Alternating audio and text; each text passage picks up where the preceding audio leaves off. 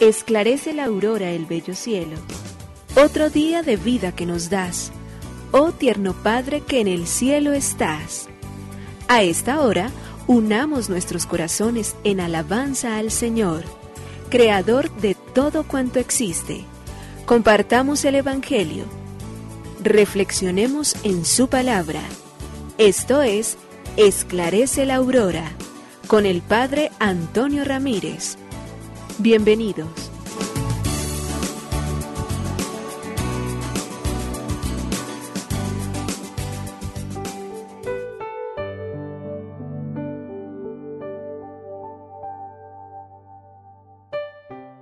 Muy buenos días. Hoy es domingo 26 de marzo del año 2023 y aquí estamos a pocos días ya de poder nuevamente revivir los misterios centrales de nuestra redención, de celebrarlos para recordar de ellos y por ante todo para poder ir tomando conciencia de que en la medida en que nosotros los celebramos, los vivimos en el tiempo y nos encontramos con la experiencia sensible del Maestro. Hoy es el domingo de la vida, hoy es el domingo en el cual le queremos dar gracias a Dios, porque nuestra vida tiene un sentido, tiene un destino superior, porque nos habla y nos llama a que nosotros, como todas las cosas creadas, tienen justamente un fin y entonces por ellas vamos buscando esa finalidad para la cual hemos sido hechos, vivir y descansar eternamente en Dios. Somos este unidad de alma y cuerpo en la cual el cuerpo a través de sus propias necesidades manifiesta intensamente cómo tiene que estar alimentado, cómo tiene que estar cuidado, cómo tiene que estar atendido, cómo tiene que estar de diferentes maneras entonces colocado en términos de lo que significa el cuidado, pero no menos también indudablemente el alma. Por ello el domingo día de celebración, por ello el domingo, día de encuentro con la palabra, por ello el domingo, día en el que nos reunimos como creyentes para celebrar juntos la presencia misericordiosa de Dios, que amándonos nos regala su presencia. Le damos gracias hoy porque este don infinito y esta gracia maravillosa de la resurrección de Lázaro nos habla a nosotros que estamos llamados a vivir eternamente con Dios y por ello conservar el cuerpo pero también a trabajar denodadamente por nuestra alma para llegar un día a vivir eternamente con Él. Pues ya le decimos gracias, oh Señor, Creador del universo. Nos unimos a la Iglesia Universal que ora. Esclarece la aurora el bello cielo, otro día de vida que nos das. Gracias a Dios, Creador del universo, oh tierno Padre que en el cielo estás nuestras voces unimos al concierto que el universo eleva ya en tu honor. Desde la tierra al cielo más profundo, tierno Padre magnífico Hacedor, conserva nuestras almas sin pecado, a nuestro cuerpo da fuerza y salud, y nuestra mente ilumina piadoso con un rayo benéfico de luz. Por nuestra amada patria suplicamos, por la iglesia elevamos oración, por nuestros amados padres y familia, siempre dichosos los hagas tú, Señor. En tu santo nombre, comenzamos este día de vida que nos das. Haz que lo acabemos santamente, oh Padre nuestro que en el cielo estás.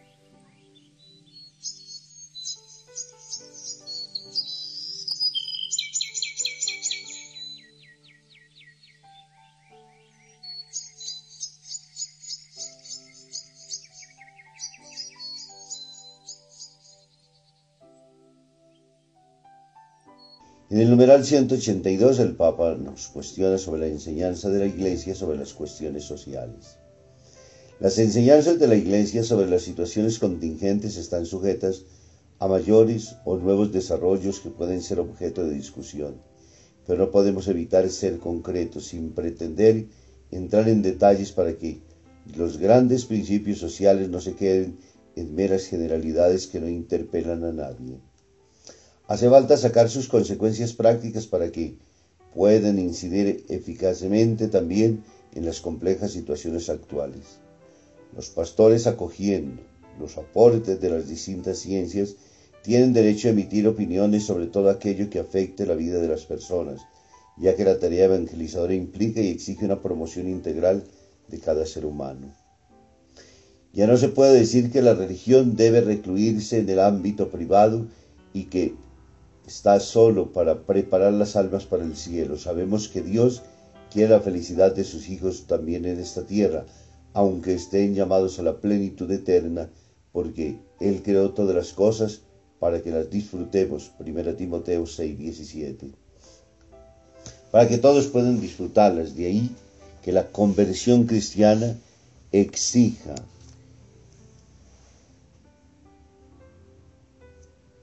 revisar especialmente todo lo que pertenece al orden social y a la obtención del bien común.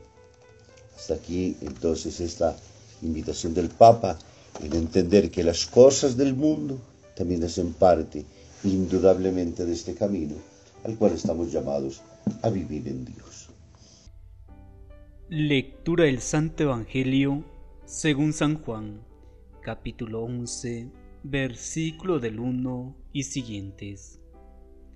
En aquel tiempo, las hermanas de Lázaro le mandaron recado a Jesús diciendo, Señor, el que tú amas está enfermo. Jesús, al oírlo, dijo, Esta enfermedad no es para la muerte, sino que servirá para la gloria de Dios, para que el Hijo de Dios sea glorificado por ella Jesús amaba a Marta, a su hermana y a Lázaro. Cuando se enteró de que estaba enfermo, se quedó todavía dos días donde estaba. Solo entonces dijo a sus discípulos, Vamos otra vez a Judea. Cuando Jesús llegó, Lázaro llevaba cuatro días de enterrado. Cuando Marta se enteró de que llegaba Jesús, salió a su encuentro, mientras María se quedó en casa. Y dijo Marta Jesús, Señor, si hubieras estado aquí, no habría muerto mi hermano. Pero aún, ahora sé que todo lo que pidas a Dios, Dios lo concederá. Jesús le dijo, Tu hermano resucitará. Marta respondió, Sé que resucitará en la resurrección del último día. Jesús le dijo, yo soy la resurrección y la vida. El que cree en mí, aunque haya muerto, vivirá. Y el que está vivo y cree en mí, no morirá para siempre. ¿Crees esto? Ella le contestó, Sí, Señor, yo creo que tú eres el Cristo, el Hijo de Dios, el que tenía que venir al mundo. Jesús se conmovió en su espíritu se estremeció y preguntó, ¿Dónde lo han enterrado? Le contestaron, Señor, ven a verlo. Jesús echó a llorar. Los judíos comentaban, ¿cómo lo quería? Pero algunos dijeron, y uno que le ha abierto los ojos a un ciego, ¿no podía haber impedido que éste muriera? Jesús, conmovido de nuevo en su interior, llegó a la tumba era una cavidad cubierta con una losa. Dijo Jesús, quiten la losa. Marta, la hermana del muerto, le dijo, Señor, ya huele mal, porque lleva cuatro días. Jesús le replicó, ¿no te he dicho que si crees verás la gloria de Dios? Entonces quitaron la losa. Jesús, levantando los ojos a lo alto, dijo, Padre, te doy gracias porque me has escuchado. Yo sé que tú me escuchas siempre, pero lo digo por la gente que me rodea, para que crean que tú me has enviado. Y dicho esto, gritó con voz potente, Lázaro, sal afuera. El muerto salió, los pies y las manos atados con vendas, y la cara envuelta en un sudario. Jesús les dijo, desátenlo y déjenlo andar. Y muchos judíos que habían venido a casa de María, al ver lo que había hecho Jesús, creyeron en él. Palabra del Señor. Gloria a ti, Señor Jesús. El Evangelio de Juan en este domingo nos coloca entonces frente a esa página extraordinaria, grande y bella que es la resurrección de Lázaro. Hoy en estas todas autorrevelaciones que hemos tenido en los domingos anteriores, se nos presenta Jesús como la resurrección y la vida.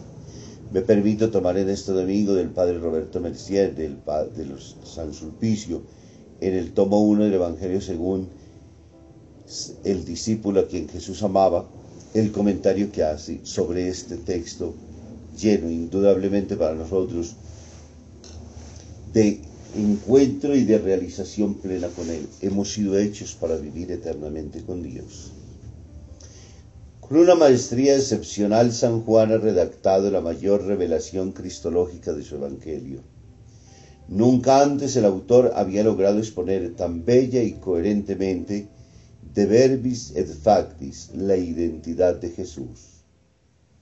Las descripciones de la, escena, el estilo narrativo, se fusionan admirablemente con las intervenciones de Jesús en un estilo dialogal o discursivo.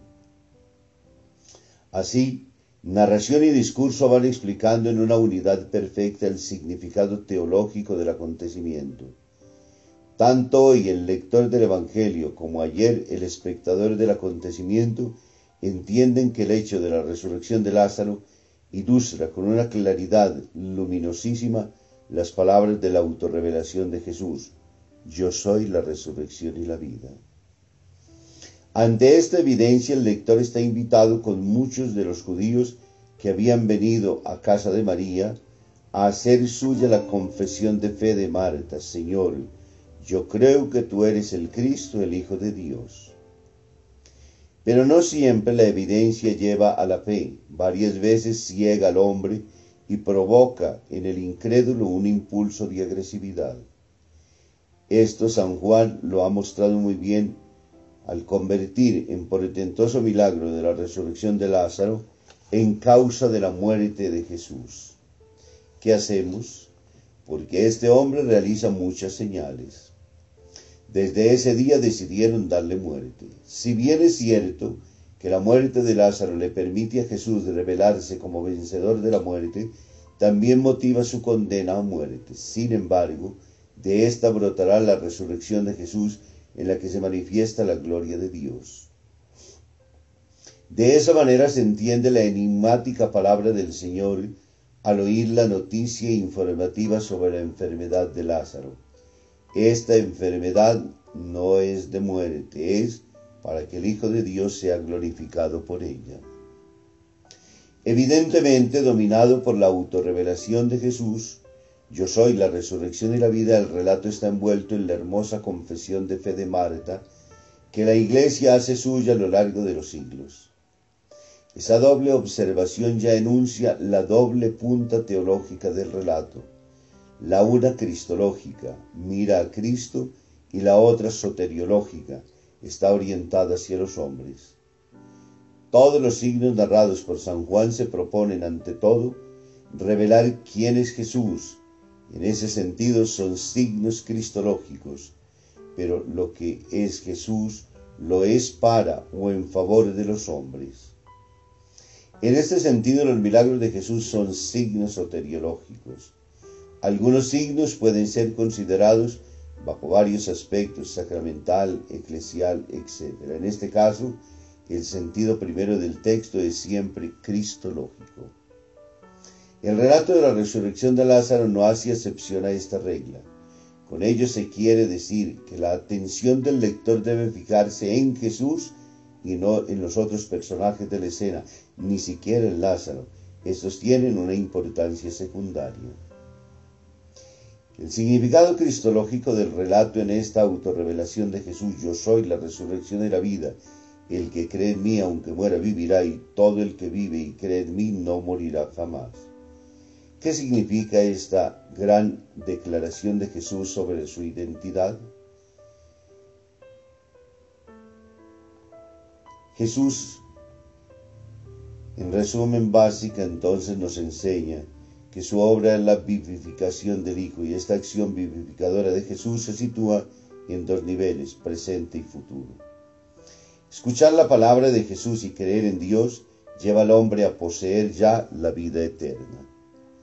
Efectivamente, la doble actitud de escucha de la palabra de fe en Dios de quien viene, Jesús pone ya al hombre en posesión de la vida eterna. En verdad, en verdad os digo, el que escucha mi palabra y cree en el que me ha enviado, tiene vida eterna. Ha pasado de la muerte a la vida.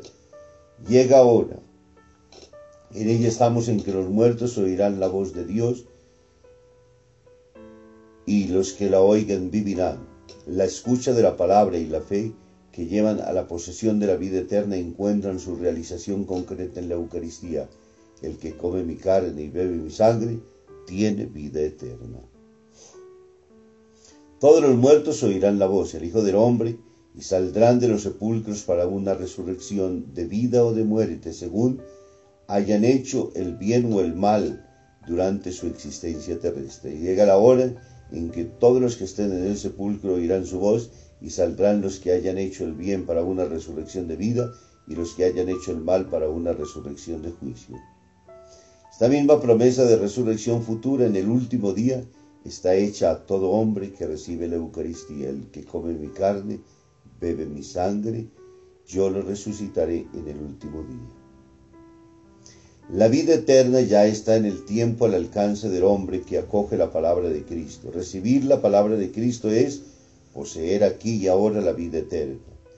Todo el que vive y cree en mí no morirá jamás. De esa manera, comenta la afirmación, yo soy la vida, poseedor del don de la vida por su fe en Jesús. El creyente nunca morirá de muerte espiritual, ya que está establecido en una vida eterna. He aquí las consideraciones que el padre Roberto Messier nos ayuda a entender entonces de manera mucho más clara el regalo de lo que la palabra de Dios nos hace en este domingo. Que vivamos entonces en actitud abierta para escuchar su palabra y para que, acogiéndola, encontremos en ella vida, vida eterna, y para que comiendo su cuerpo y su sangre, seamos entonces un día también invitados al banquete festivo de su reino. Nos bendiga el Padre, el Hijo y el Espíritu Santo. Muy feliz y bendecido domingo.